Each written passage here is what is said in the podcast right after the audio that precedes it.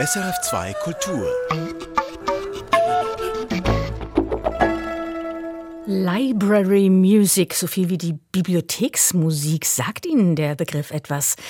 Nun, das sind Klänge, die oft im Fernsehen, im Film, in Werbung oder Videospielen verwendet werden. Und da denken Sie vermutlich zuerst an banale, nichtssagende Liftmusik. Muss aber nicht sein. Besonders in den 1960er und 70er Jahren wurde viel mit Herz komponierte Library Music produziert. Und darum geht es bei uns in einer knappen Viertelstunde hier in Künste im Gespräch. Denn zuvor blicken wir jetzt ins Elsass. Dort nämlich gibt es ähnlich wie hier in der Schweiz mit Biel und Solothurn ein Städtebundtheater. Genauer ein gemeinsames Theater für Musik, Theater, Konzert, Schauspiel und Tanz. Die Opera Nationale du Rhin in Straßburg, Mulhouse und Colmar hat sich vor allem auf Opern spezialisiert und vor exakt 50 Jahren kam es zu diesem Zusammenschluss. Der Intendant ist heute der Genfer Alain Perroux. Mit ihm hat sich Benjamin Herzog getroffen, auch mit dem Musikwissenschaftler Mathieu Schneider und das natürlich in Straßburg.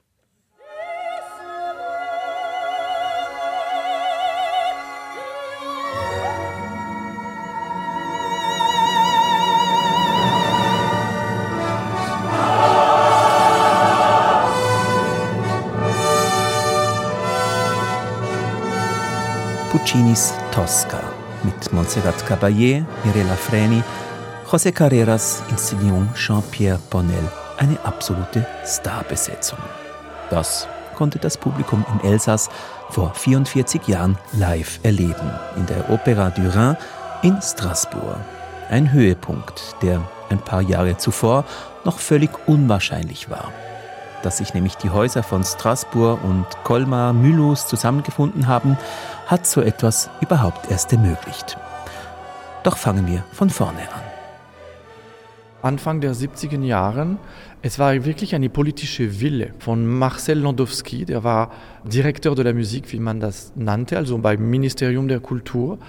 Und er hatte versucht, in verschiedenen Regionen von Frankreich die Leute, die Politiker zu überzeugen, sich zu einigen, also in verschiedenen Städten ein selben Opernhaus zu unterstützen. Und es hat nur in Elsass passiert. Das sagt Alain Perroux.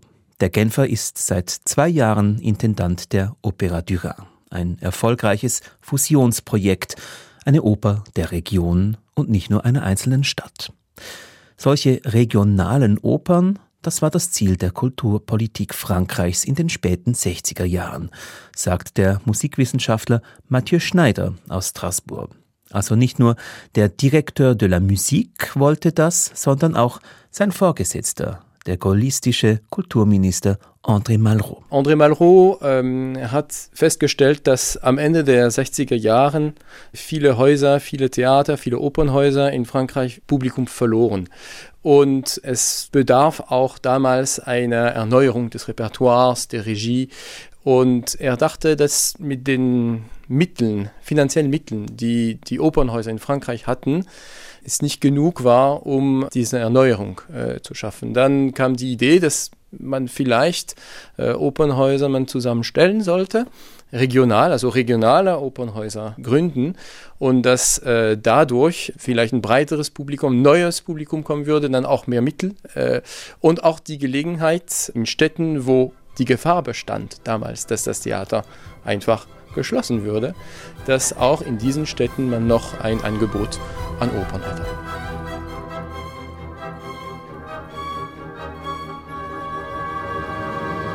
Mehr Geld, weiterhin geöffnete Häuser, statt sie zu schließen, mehr Publikum. Der Plan ist, zumindest im Elsass, aufgegangen. Neben der Opéra Nationale du Rhin gibt es heute nur noch zwischen den Städten Angers und Nantes im Nordwesten Frankreichs einen solchen Verbund. Warum aber hat es ausgerechnet im Elsass mit einer solchen Oper der Region funktioniert und nicht anderswo auch? Alain Perroux vermutet. In Elsass sind die Leute ein bisschen wie die Schweizer, also die wissen, einen Konsens zu finden was in anderen Regionen der Frankreich nicht so äh, äh, einfach ist. Und Mathieu Schneider ergänzt? In den 70er Jahren wurde diese Frage der Identität im Elsass eigentlich stark diskutiert. Und ich glaube, so sind die, die drei Bürgermeister damals von Straßburg, von Colmar und Mulhouse zur äh, vernünftigen Entscheidung gekommen, dass man da zusammen ein Opernhaus bauen kann. Konsensfähig und an einer gemeinsamen Identität interessiert. Straßburg, Colmar, Mulhouse haben sich zusammengefunden und damals von einem Innovationsschub profitiert, der bis heute anhält. Was heute nämlich für ein Opernhaus normal ist, dezidiert auf Uraufführungen zu setzen und das ältere Repertoire in zeitgemäßen Inszenierungen zu präsentieren, war 1972 etwas Neues. Regietheater, ein neuer Begriff. Der erste Direktor der Opera du Rhin, Pierre Barra, gab vor 50 Jahren also kein Lippenbekenntnis ab. Nous allons créer euh, chaque année, euh, comme nous le prévoyons, euh, un ou deux ouvrages nouveaux, parce que je crois qu'il faut que nous créions un répertoire du XXe siècle. Mais aussi, il faut penser que les ouvrages du passé, si nous les présentons, c'est parce que nous pensons que ces ouvrages du passé concernent, euh, s'adressent profondément aussi au public d'aujourd'hui. Ouvrage du passé, also ältere Werke und Kreation, also Uraufführungen, beides wichtig. 20 neue Opern hat die Opera du Rhin in 50 Jahren uraufgeführt. Nicht alle von Komponisten, die man heute noch kennen würde, aber einige doch. Georges Apergis, Giorgio Battistelli, Thomas Addis, John Adams oder Philippe Manuri. Auch die laufende Jubiläumssaison hatte ihre Uraufführung. Until the Lions nach einer Erzählung aus dem indischen Epos Mahabharata. Hinreißende Musik, ein überraschendes Libretto und doch zugänglich für ein Publikum, das nicht nur aus ExpertInnen besteht.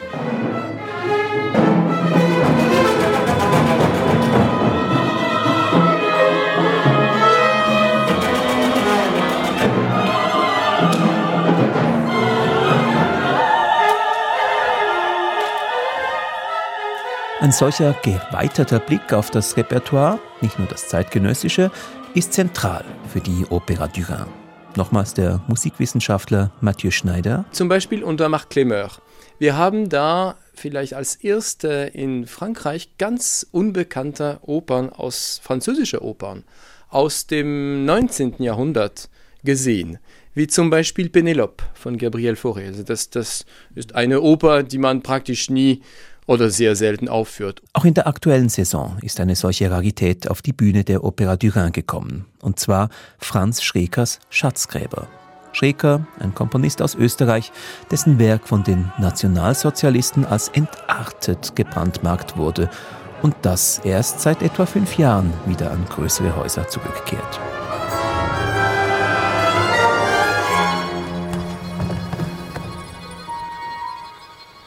Diese Offenheit liegt, wie Mathieu Schneider sagt, in der Geschichte der Straßburger Oper. Es gab ein Publikum für Wagner, es gab auch ein Publikum für, äh, für Renaldo Hahn und es gab auch ein Publikum für Johann Strauss und es gab ein Publikum für äh, tragisches Theater und für elsässisches Theater in Mundart.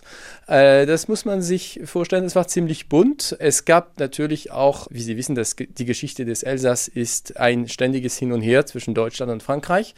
Man kann das natürlich als ein Nachteil sehen, aber das war für Straßburg, glaube ich, eher ein Vorteil, dass das Theater in Straßburg, also das Operntheater, aber auch Theater, eine doppelte Tradition gegründet hat sozusagen, also äh, sowohl des französischen als auch des oder französischsprachigen Repertoires als auch des deutschsprachigen Repertoires. Besonders nach der Wiedereingliederung des Elsass in Frankreich nach dem Ersten Weltkrieg also, hat sich diese Offenheit in Straßburg deutlich gezeigt. Sogar Mozart, äh, auch die italienischen Opern von Mozart waren zensiert für drei Jahre. Und das elsässische Publikum hat gesagt, das, das, geht nicht. Unsere Musik ist ja, ist ja Wagner, unsere Musik ist Weber, unsere Musik ist Lotzing, Marschner. Und äh, diese Opern wurden wieder langsam äh, eingeführt oder wenn sie nicht im Opernhaus gemacht wurden, hat man es auch daneben in anderen Theatern gemacht. Also das, man hat auch die, eine Tradition geschaffen. Das ist etwas, zumindest das Straßburg, das Elsass generell vom, vom restlichen Frankreich unterscheidet und auch von Deutschland. Drei Opernhäuser zwischen zwei Ländern drei Opernhäuser unter einem Dach. Doch wie funktioniert das mit drei Spielstätten in drei Städten? Und sind es überhaupt drei? Unser Hauptwohnsitz, äh, wenn ich sagen kann, ist ja diese Straßburger Oper, äh, dieses Opernhaus, das sehr alt ist, das, ist, das hat sehr viel Charme, aber auch es bringt auch manche Probleme, leider. Äh, aber ja, wir, wir haben dieses Open House sehr gerne, auch das Publikum hat es sehr gern. Aber wir arbeiten auch in anderen Städten, in, in Straßburg selbst, im Konservatorium manchmal zum Beispiel. In Mühlhausen sind wir am meisten in, im Theater La Filature ein modernes Theater, sehr bequem, sehr gut also für die technischen Sachen und für das Publikum auch. Und manchmal spielen wir auch im älteren Theater, äh, Théâtre de la Cine, das auch Charme hat. Und manchmal auch sogar in anderen Städten in Mühlhausen und in Colmar teilen wir unsere Tätigkeiten zwischen la Comédie de Colmar, was man in Frankreich ein CDN nennt, das heißt Centre Dramatique National, sehr dynamisch. Und auch im Théâtre Municipal de Colmar, auch ein altes Gebäude mit vielen Charme, sehr, sehr gut für die Barockoper zum Beispiel geeignet. Die Opera du Rhin plant genau, wenn sie eine Produktion an zwei oder gar drei Orten zeigen will. Da müssen die Bühnenbilder angepasst werden und es gilt, die Größe des Orchestergrabens zu berücksichtigen. Jede der drei Städte hat jedoch auch ihre Spezialität. So ist das Ballett der Oper du Rhin in Mulhouse untergebracht. Das Opernstudio in Colmar, Straßburg als größtes Haus zeigt dafür alle Opernnneuproduktionen, weil hier neben der Direktion auch zum Beispiel die Werkstätten sind. Dass in Colmar kaum Opernproduktionen gezeigt werden, hat mit der Größe des Hauses zu tun. Nur 750 Plätze hat es. In Straßburg sind es 1100 und in der modernen Filature in Mulhouse sogar 1200. Die teure Oper, so wurde das 1972 beschlossen, spielt aber auch hauptsächlich dort, wo die jeweilige Stadt am meisten Geld gibt. Colmar steht da im Verbund an letzter Stelle. Vielleicht ist ja das aktuelle Jubiläum ein Moment, über die 50-jährigen Strukturen der Opera Nationale du Rhin nachzudenken. Intendant Alain Perrault. Wir müssen wirklich unser Modell wiederdenken. Das heißt wirklich, wir müssen auch das mit den Partnern, mit den Städten, mit dem Staat darüber äh, nachdenken, weil das Modell ist jetzt, ich glaube, zu Ende. Wir müssen ein neues erfinden. Es ist nicht einfach, aber äh, ja, das wartet uns für die nächsten Jahre. Okay. Und an was denken Sie, wenn Sie an ein neues Modell denken? Na, also die verschiedenen Partner, nach 50 Jahren wäre es nicht schlecht, dass sie miteinander sprechen, was die Zahlen und warum und in wie vielen Proportionen. Unserer Seite müssen wir auch nicht nur wegen wirtschaftlichen Sachen, aber auch wegen ökologischen Fragen müssen wir auch unsere Art, die Produktionen zu bauen, fragen. Wir müssen wirklich sehen, ob auch mit den Gagen wir nicht die, die Politik ein bisschen ändern können. Ja, also ich glaube, wir haben alle unsere Aufgaben. Dazu gehört auch mehr Sponsorengeld, meint Anna Berro. Und die letztlich politische Frage, ob die Finanzpartner eine Oper mit internationaler Ausstrahlung haben wollen oder nicht. Also, ökologischer werden, die Sängerinnengagen diskutieren, sprich senken, den Verteilschlüssel der Finanzen anschauen. Alain Perou hat einiges vor an seinem Haus. Neben der anspruchsvollen Aufgabe, auch weiterhin künstlerisch ansprechende Saisons zu planen. Heute sind es nicht mehr Superstars wie Caballé, die ziehen, sondern junge Talente, wie etwa der Dirigent Duncan Ward, der kürzlich Mozart in Straßburg dirigiert hat. Oder der Marionettenspieler und als Regisseur Autodidakt Joanny Berth, der eine sehr gegenwartsbezogene Zauberflöte inszeniert. Nach der Premiere in Straßburg wird sie nächstens in Mulhouse zu sehen sein.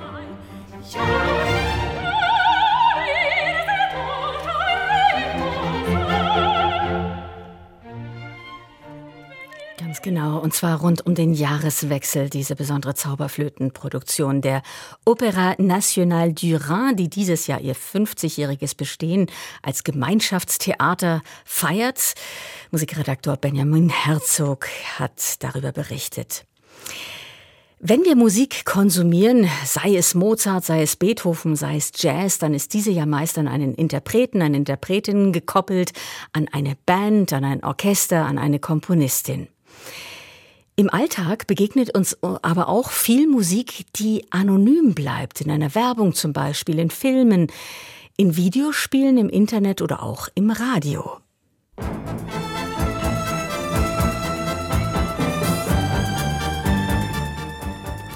Für die Vertonung von Hörspielen etwa oder auch bewegtem Bild wird in vielen Fällen sogenannte Library-Musik verwendet oder Produktionsmusik, wie hier beim Signet der SRF-Serie Philip Maloney. Ein Original, das im, ein, ein Stück, das im Original den Titel Face of Great Danger trägt. Was Library Music ist und wie das Geschäft funktioniert rund um diese Library Music, und dass gewisse dieser Songs durchaus Kultstatus erreichen können, davon berichtet jetzt Musikredaktor Roman Horschek.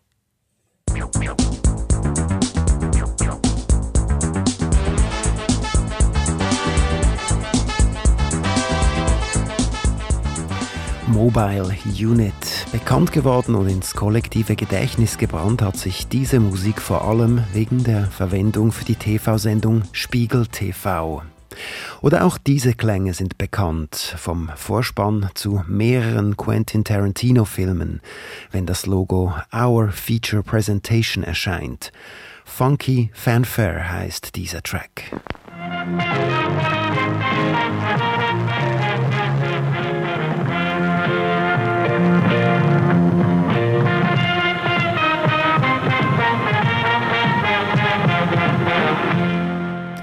Zwei Beispiele von Library Music Stücken, die eine enorm große Plattform erhalten haben. Doch was genau ist Library Music? Unter Library Music versteht man die Musik, die in einem großen Katalog angelegt ist und die kann man relativ einfach für Film lizenzieren. Das ist Marie-Hélène Froidevaux. Sie ist Music Supervisorin und Beraterin von diversen Schweizer Produktionsfirmen von Spielfilmen und Serien. Zuletzt arbeitete sie für die TV-Serie Neumatt und auch für den Kinofilm Die Nachbarn von oben, der ab Februar bei uns in den Kinos läuft. Sie erklärt mir, dass es generell drei verschiedene Möglichkeiten gibt, wie Musik ihren Weg in einen Film findet. Die ersten beiden sind die, die eigentlich allgemein bekannt sind. Da gibt es einerseits den Komponisten oder die Komponistin, die auf das Bild komponiert. Als Beispiel John Williams, der maßgeschneiderte Musik für Blockbusters wie unter anderem Star Wars geschrieben hat. Dann gibt es äh, Musikwerke von bestehenden Bands, kommerzielle Musik wie zum Beispiel der Song Stand By Me, der durch den gleichnamigen Kinofilm 20 Jahre später ein Revival gefeiert hat. Und dann gibt es große Bibliotheken oder eben Libraries, die ganze Kataloge von Musik verwalten und die kann man relativ einfach für Film lizenzieren. Library Music ist also gewissermaßen Musik, die man wie Kleider von der Stange kaufen kann, die im Voraus von MusikerInnen produziert und anschließend angeboten wird und die beispielsweise von einer Music Supervisorin wie Marie-Hélène Froidevaux ausgewählt wird.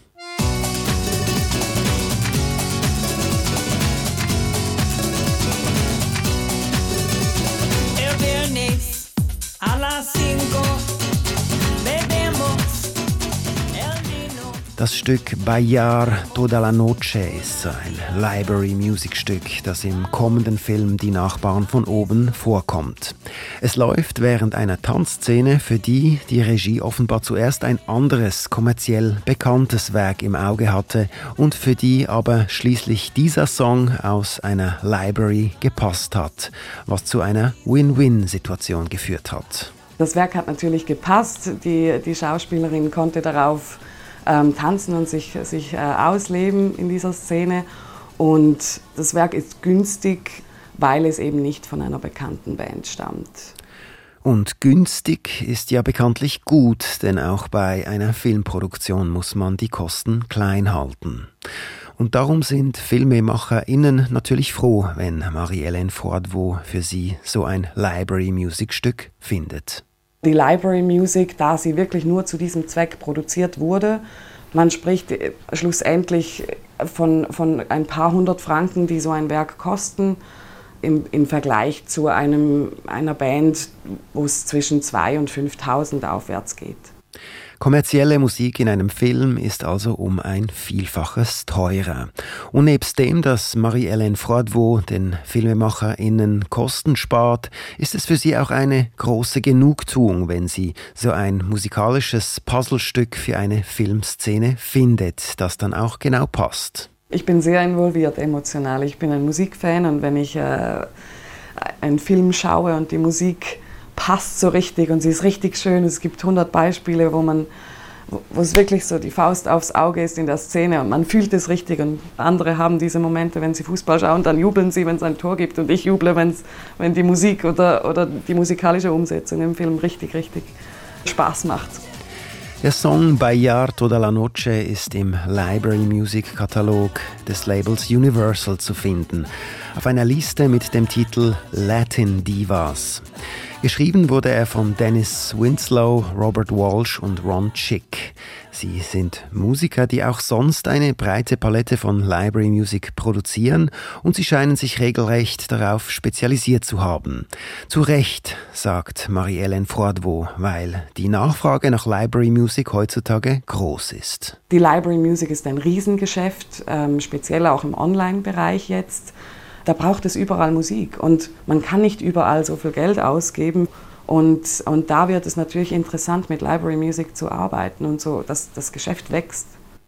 Und so kommt es, dass es sich für MusikerInnen und Bands durchaus lohnen kann, auch eigenes und unveröffentlichtes Songmaterial quasi als Library Music zu recyceln.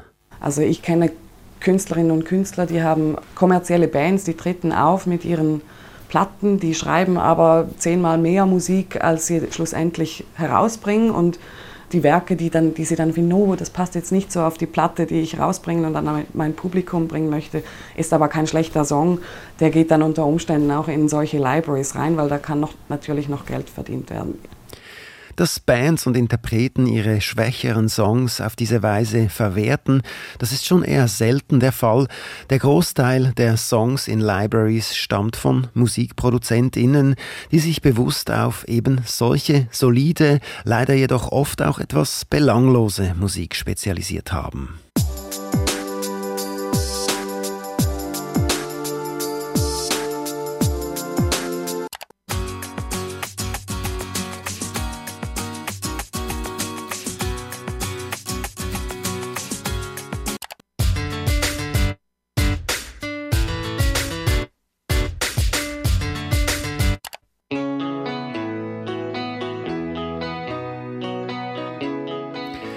Grund dafür, dass diese heutige Library Music oft etwas billig daherkommt, sind nicht zuletzt auch die niederschwelligen Produktionsmöglichkeiten, die MusikerInnen heutzutage haben.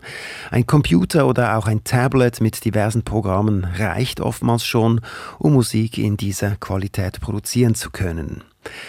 Library Music, die aber beispielsweise in den 1960ern und 70ern in Großbritannien, Italien und Deutschland produziert wurde, die klingt irgendwie liebevoller produziert.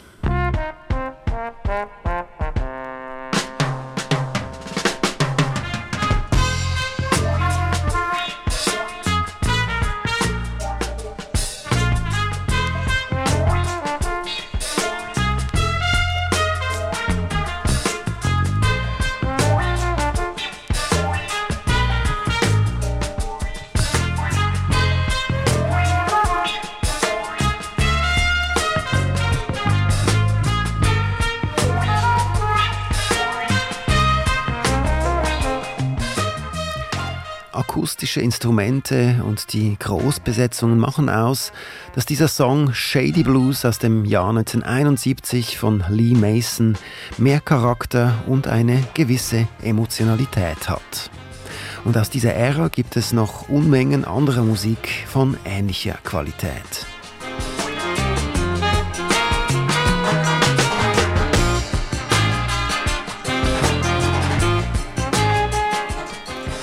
Einer, der sich enorm für die Library Music aus dieser Zeit interessiert und auch eine riesige Vinyl-Sammlung besitzt, ist der Bieler DJ Ilarius, der vor einigen Jahren auch regelmäßig zu Gast war im SRF 3 Black Music Special.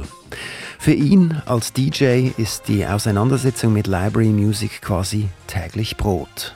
Mein Zugang zu Library Music ist eigentlich der, dass ich als DJ immer auf der Suche nach Musik war, die sonst niemand hat. Und da diese Platten in sehr kleiner Auflage gedruckt worden sind, ähm, war das für mich eigentlich äh, die Möglichkeit, etwas zu bringen dem Publikum, das die Leute nicht gekannt haben. Die Exklusivität ist also ein Faktor für DJ Ilarius, also dass er als DJ auf ein individuelles Repertoire zurückgreifen kann. Das Niveau der Musik ist aber der andere wichtige Faktor. Die Qualität dieser äh, Library Music besteht für mich darin, dass es Top-Musiker sind. Das sind äh, sehr gute Aufnahmen, das klingt wahnsinnig gut und es ist eben musikalisch wirklich keinesfalls billig.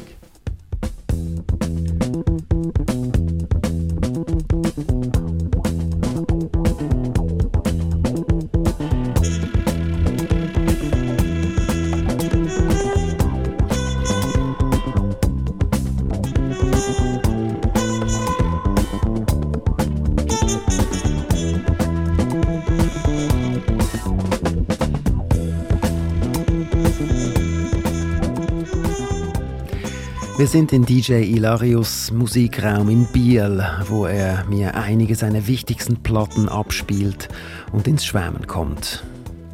Diese hier, das ist äh, eine italienische Library-Platte. Da war der Song Restless drauf. Ähm, und dieser Song war für mich immer äh, ja, eines der, der besten Library-Tracks überhaupt, auch auf dem, auf dem Dancefloor, wenn man am Auflegen war. Ähm, und darum hat diese Platte eine ganz spezielle Bedeutung. Ich habe sie fast 30 Jahre gesucht und äh, dann vor noch nicht allzu langer Zeit gefunden. Es braucht also Geduld und es steckt viel Aufwand im Aufstöbern und Sammeln von Library Music. Die Passion fürs Sammeln erklärt DJ Ilarius so. Der Reiz am Sammeln ist äh, einerseits etwas Neues zu entdecken und für mich gehört zum Reiz auch die Geschichte dahinter. Ich sammle aus diesen Gründen lieber in einem Laden, in einer Brockenstube oder irgendwo eine Sammlungsauflösung, als dass ich anonym im Internet eine Platte kaufe. Das Internet ist global betrachtet jedoch der zentrale Ort, wo Library Music oft gesucht und gekauft wird. Es gibt beispielsweise die Plattform Discogs, auf der gewisse Raritäten auch durchaus sehr hohe Preise erzielen können, zum Teil im vierstelligen Bereich. Auch DJ Ilarius hat schon mehrere hundert Franken für eine begehrte Platte hingeblättert.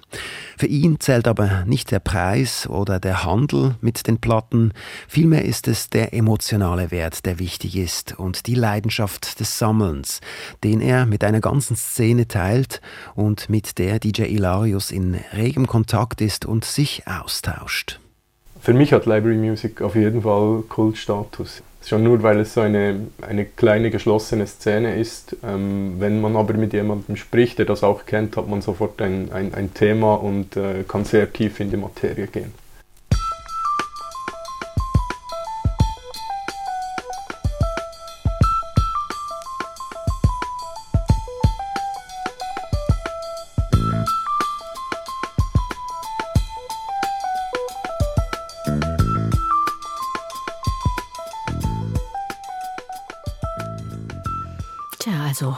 Öfter besser als ihr Ruf, die funktionale Library Music, eine Welt, die uns Roman Hoschek hier erschlossen hat. In Künste im Gespräch, in Kontext. Erfahren Sie mehr über unsere Sendungen auf unserer Homepage srf.ch-kultur.